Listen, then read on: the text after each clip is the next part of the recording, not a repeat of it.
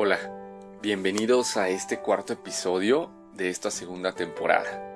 Hoy vamos a hablar sobre la atención y cómo es que decidí hablar sobre este tema fue después de, haber vivido una, una situación muy particular en mi anterior trabajo donde estaba yo en lo que es el área de cajas de un banco y fue de ahí que me puse como a reflexionar sobre lo importante que es este proceso cognitivo. Muchas gracias por estar aquí, gracias por escucharme y pues bueno, vamos a empezar. La atención es un proceso a través del cual nos concentramos en un aspecto específico de nuestro entorno, ignorando otros estímulos. Es escribir en tu cafetería favorita mientras a tu alrededor suena la música de fondo, se escucha al barista moliendo el café, la pareja de al lado platicando, los murmullos poco claros de las mesas que te rodean, el olor del café, de la comida de la mesa contigua, entre otros tantos estímulos, estás concentrado en escribir y reflexionar en tus propios pensamientos.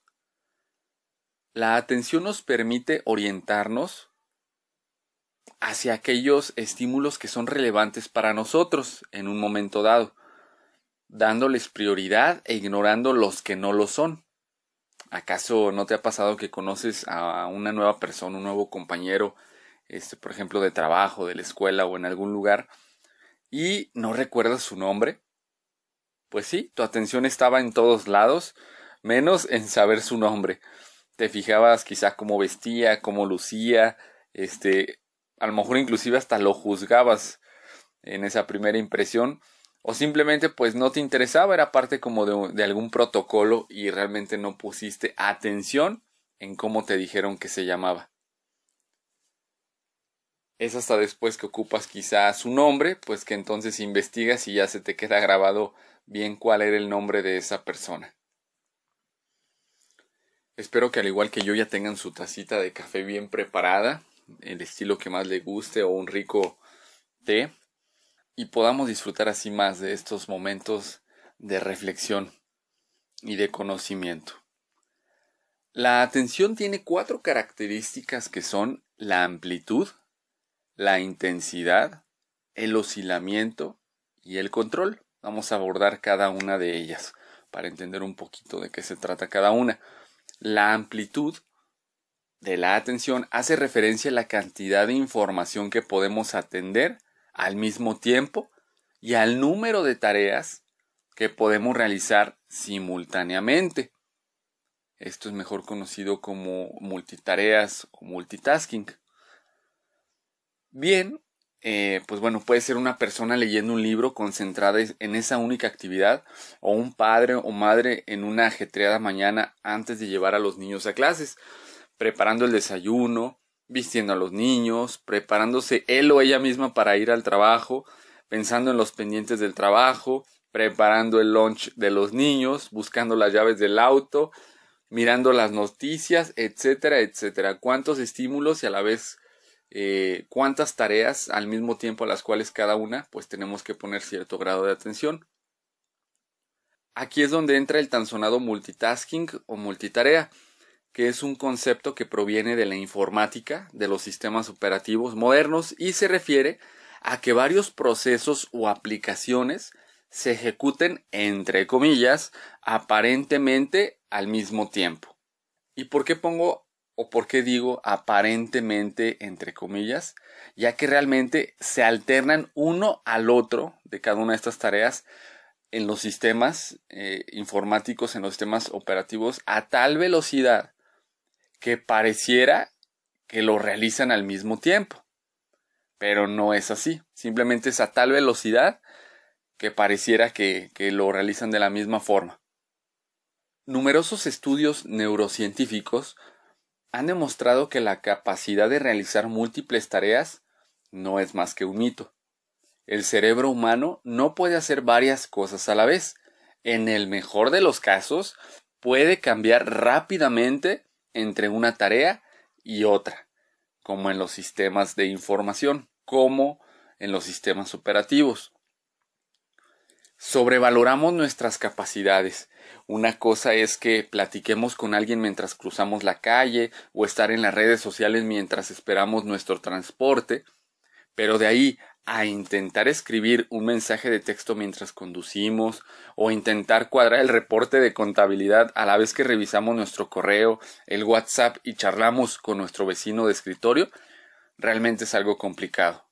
La realidad es que nuestra mente se distrae con mucha facilidad, siendo conscientes de que podemos concentrarnos en una cosa a la vez, pues bueno, podremos aumentar nuestro rendimiento en el trabajo y las ocupaciones de la vida cotidiana. Los científicos establecen que podemos mejorar en las tareas que practicamos repetidamente y así convertirnos en expertos, abriendo la posibilidad de identificar procesos que puedan ser mejorados. ¿Eres de esos que practica la multitarea? Recuerda el viejo refrán, el que mucho abarca, poco aprieta.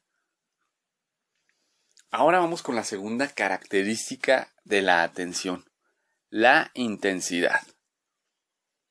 Hace ya varias décadas, el inventor Hugo Gernsback creó un aparato llamado el aislador. El aislador era un casco de madera que eliminaba el 95% del ruido externo. Imaginen un casco como de motocicleta completamente sellado en el área del cuello que inclusive tenía un, un respirador, una manguerita para poder este, respirar. Nada más tenía unos agujeros en la parte de los ojos para poder pues observar, pero realmente te aislaba en cuanto a sonido del mundo exterior.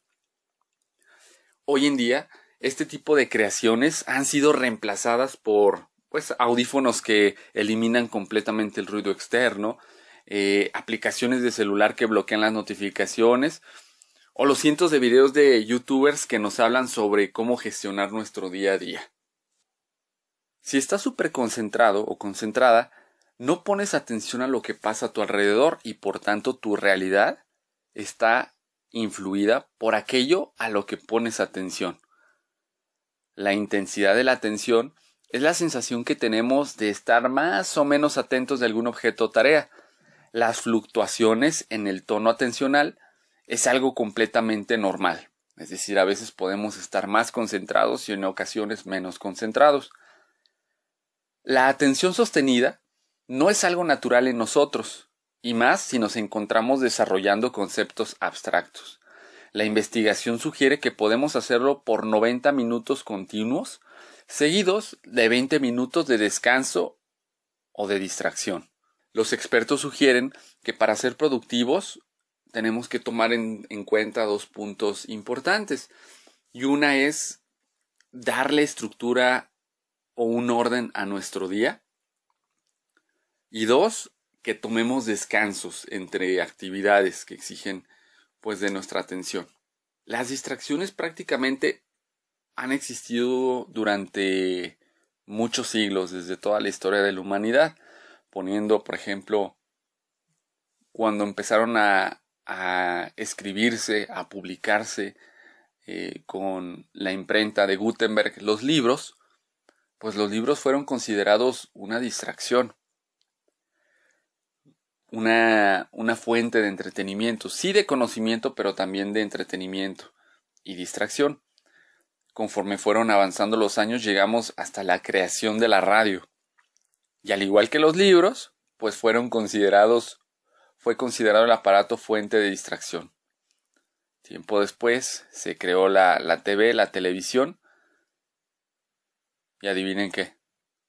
Sí, también fue considerado el, el aparato del demonio, del diablo, que no iba a permitir que las personas se concentraran. Era la niñera de todos esos niños que en su momento este, pues estaban en casa, controlados y enviciados por la llamada caja idiota no enseñaba nada, cómo distraía y cómo entretenía. Y hoy en día, ¿cuál es esa distracción? ¿Cuál es ese invento que nos lleva a, a poner nuestra atención muchas veces en todos lados menos donde debemos? Sí, los smartphones. Como podemos ver, los libros, la radio, la televisión y ahora los smartphones son realmente herramientas, fuentes de conocimiento, de experiencias, y esté en nosotros definir cuánto tiempo dedicamos a estos aparatos y para qué los usamos. Son realmente herramientas. Y entonces podemos también darnos cuenta que siempre ha existido ese mito, esa mala creencia de que esa nueva creación, ese nuevo invento, pues nos va a distraer, siendo que pues está en nosotros realmente cómo los usamos. Hugo Herzbach, el creador del aislador, dijo, aunque el silencio reine a tu alrededor, el 50% del tiempo tú te distraes solo. Nuestra mayor distracción no son los aparatos, no son las herramientas, no es no son los inventos, no eran los libros, la radio, la televisión o los teléfonos. Nuestra mayor distracción es nuestra propia mente. Hoy en día está más que confirmado por las investigaciones que la mitad de nuestras distracciones son autocreadas. Bien, hay una actividad que podemos realizar día con día y que nos puede ayudar a concentrarnos cada día un poquito más y a ser conscientes de algo, por ejemplo, tan sencillo como lo es la respiración. Y sí, estoy hablando de la meditación. Yo practico la meditación frecuentemente y la verdad es que el hecho de cerrar tus ojos y enfocarte en algo como la respiración o alguna visualización o algún pensamiento en especial te ayuda poco a poco a ir afinando este proceso, a descartar los demás estímulos porque casi siempre escuchamos ruidos o no estamos en un lugar donde no haya personas, etcétera. Pero está en nosotros enfocarnos y como lo hacemos durante la meditación, sí, van a venir pensamientos de nuestra propia mente que nos van a distraer, pero bueno, no nos vamos a enfocar en ellos, simplemente los vamos a dejar pasar para volver a poner atención en nuestro en nuestro proceso de meditación y así poco a poco pues entrenarnos para ir agudizándola. La tercera característica de la atención es el desplazamiento. La atención cambia y oscila continuamente, ya sea porque procesamos dos o más fuentes de información, como normalmente es en nuestra vida cotidiana, por ejemplo, en un salón de clases donde tú como alumno estás escuchando y observando al profesor, mientras tu compañero o compañera de al lado te cuenta pues cómo le fue ayer, mientras observas el esquema de tu libro al que se refiere el profesor, etc., pues tenemos diferentes fuentes de información. En nuestra cotidianidad estamos frecuentemente atendiendo muchos estímulos externos, fuentes de información. Tal puede ser el caso de que estás en este momento escuchándome en el podcast y quizá también conduces, caminas, andas en bicicleta, vas en el transporte público, te duchas, cocinas o qué sé yo. Sí está muy bien que me escuches, pero ven tu camino muy atento a tu alrededor. O bien, toma asiento, relájate estos minutos para centrar toda tu atención conmigo. La atención también se puede desplazar porque nos encontramos realizando dos o más tareas y la atención se va dirigiendo alternativamente de una a otra. Este desplazamiento de atención, a diferencia de los ordenadores, en los cuales se da prácticamente de inmediato, en nuestra mente, en los seres humanos, no se da tan rápido como en las máquinas. Tarda un poco más pasar de una tarea a otra. En el ejemplo del salón de clases puedes haber dejado de conversar con tu amiga y pues estar viendo y escuchando al profesor, pero tu atención y tu mente aún están en lo que ella te estaba platicando. Necesita pasar cierto tiempo para que dijeras y proceses esa información y ahora tu atención esté al 100% pues en la clase. A diferencia de las máquinas que es prácticamente en milisegundos y muy rápido, no en nuestra mente, sí demora un poco más de tiempo alternar entre la atención en un objeto tarea y en otro. Como hemos visto, muchas de nuestras distracciones vienen de nosotros mismos, de nuestra mente, de pensar en el pasado, en el futuro, en tus pendientes, preocupaciones, inseguridades y tu diálogo interno. No es algo que debamos de eliminar del todo, forma parte de nosotros. Lo que sí debemos es ser conscientes de en qué momentos o circunstancias nuestra atención es importante. y cuándo, pues sí podemos relajarnos. Pensemos cuántos empleos requieren de una atención muy especial para el desarrollo de sus actividades. Yo pienso en un médico cirujano y su equipo, eh, en un chofer de autobús o en un obrero en una construcción a varios pisos de altura, por mencionar algunos. Su propia vida depende de la atención con que estén trabajando o la vida de alguien más depende de sus movimientos y de su atención. Y así, todos los empleos requieren de cierto grado de atención, y si bien no en todos está en riesgo una vida por un descuido, sí está en riesgo la calidad de un producto, el servicio a un cliente, la productividad de la empresa o la oportunidad de crecimiento. Sin duda, todos cometemos errores, ya sea en el ámbito laboral o personal, y muchas veces por falta de atención a lo que hacemos, y otras tantas por exceso de confianza. Creemos a veces que ya somos muy chingones y ¡pum! El error ocurre por dejar de prestar la atención debida. La experiencia personal por la cual yo empecé a reflexionar sobre este proceso, por la cuestión de la atención, es que como les comentaba, yo en, uno de mis trabajos, yo trabajaba en lo que era el área de cajas de un banco, donde prácticamente todo el día pues se hacen cobros, se reciben depósitos, pagos de servicios, eh, cambio de divisas, etcétera. ¿Qué pasaba si tú no estabas atento a las actividades que estabas haciendo en tu turno? Pues sí, y como me lo dijeron prácticamente desde el principio, aquí en el área de cajas los errores cuestan dinero. No dabas el cambio bien, o te sobraba dinero porque no le diste este su sobrante al, al cliente, quizás hacías un depósito a una cuenta que no era correcta. Por ejemplo, a lo mejor en vez de comprar los dólares, vendías los dólares. Eh, o inclusive situaciones ya más especiales donde a lo mejor no realizabas la operación correctamente.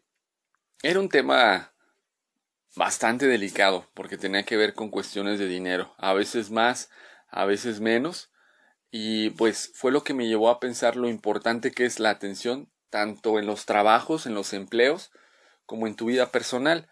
Eh, como les mencioné, pues por ejemplo un médico. Mm, o en una enfermera. O sea, hablando, por ejemplo, cuestiones de, de un hospital en el cual eh, también tuve experiencia y tuve la oportunidad de trabajar varios años. Imagínense en una cirugía o el doctor del área de urgencias que no está atento que a, a, la situación que se presenta en el momento o el cirujano que está ahí a la mitad del procedimiento y no está atento o está pensando en otra cosa menos en el paciente que tiene ahí enfrente y que está suturando o que está abriendo este algún órgano, imagínense este los resultados, las consecuencias de no poner atención a lo que está haciendo. Pues una vida depende de ellos. Imagínense a una enfermera que tiene que suministrar cierta cantidad de algún medicamento y no la suministra correctamente o no la suministra a tiempo. Pues vaya que las consecuencias son muy graves, muy muy delicadas porque está en juego una vida en nuestra vida cotidiana todos, muchos conducimos un vehículo, una motocicleta o cruzamos una calle. Eh, vaya, como que siempre estamos expuestos a riesgos que si no vamos atentos a lo que estamos haciendo, pues realmente pueden, podemos tener ahí situaciones pues delicadas mm, de salud, de algún accidente.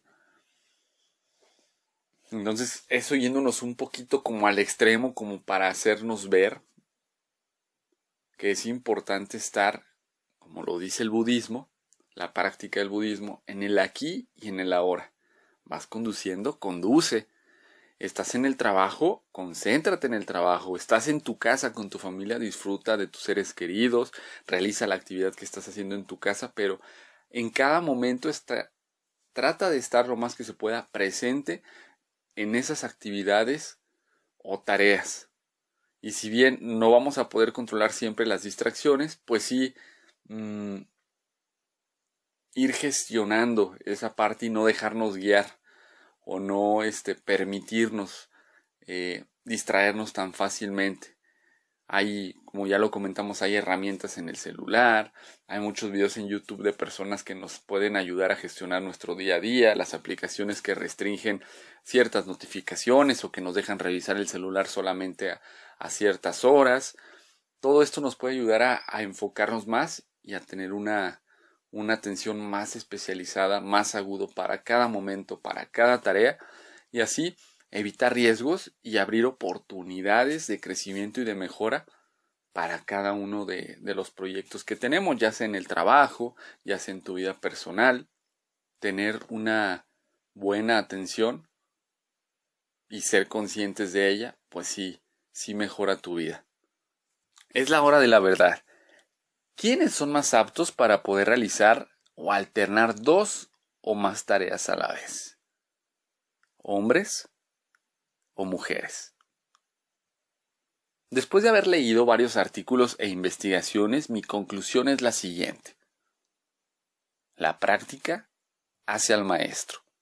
Y es que hombres y mujeres que por sus actividades de la vida diaria están expuestos a realizar en mayor medida tareas en esta modalidad de alternar tareas de multitarea de multitasking, serán pues más capaces de desarrollar e incrementar su atención para realizar tareas simultáneas.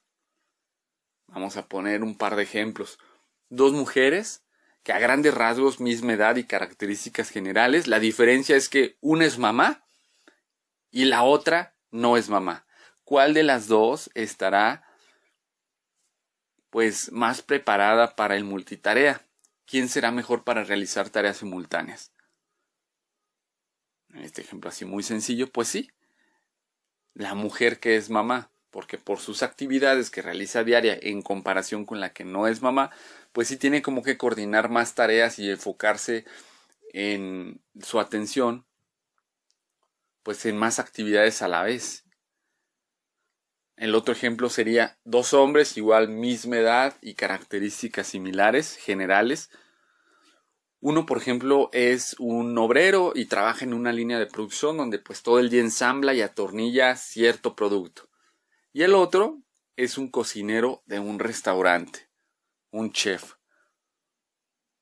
¿Quién estará más apto para el multitarea? Para poder enfocar su, su atención entre una y otra actividad. Pues el chef.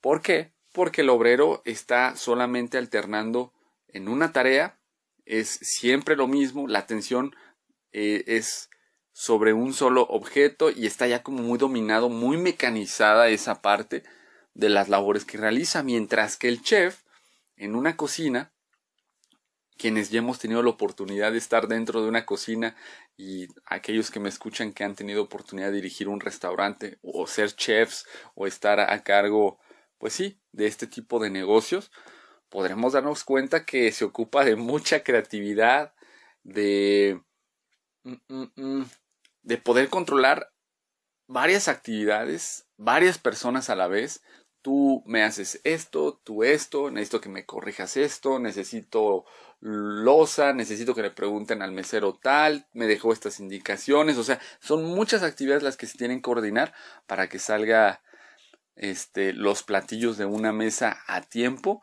y como deben de ser. Imagínense la cocina está preparando el alimento y a la vez hablándole a su a su ayudante, a su pinche este, para que le ayude a preparar eh, los alimentos, siguen saliendo las comandas de la impresora, hay que ir checando si nos falta algún producto, si no, para que se elabore. Por muy preparada que esté la cocina, es un área muy dinámica. Entonces, en este caso, entre el obrero, que realiza siempre una actividad muy monótona, y el chef, pues sería el cocinero, el chef, quien está más preparado para realizar este, la denominada multitarea o alternar entre una y otra tarea a la vez. Cada uno o una se vuelve más hábil en lo que hace con frecuencia. Y vaya, no quiero decir que quien no sea hábil haciendo varias tareas sea anormal o poco inteligente, ni mucho menos. Simplemente no ha desarrollado una de tantas habilidades con las cuales cuenta el ser humano.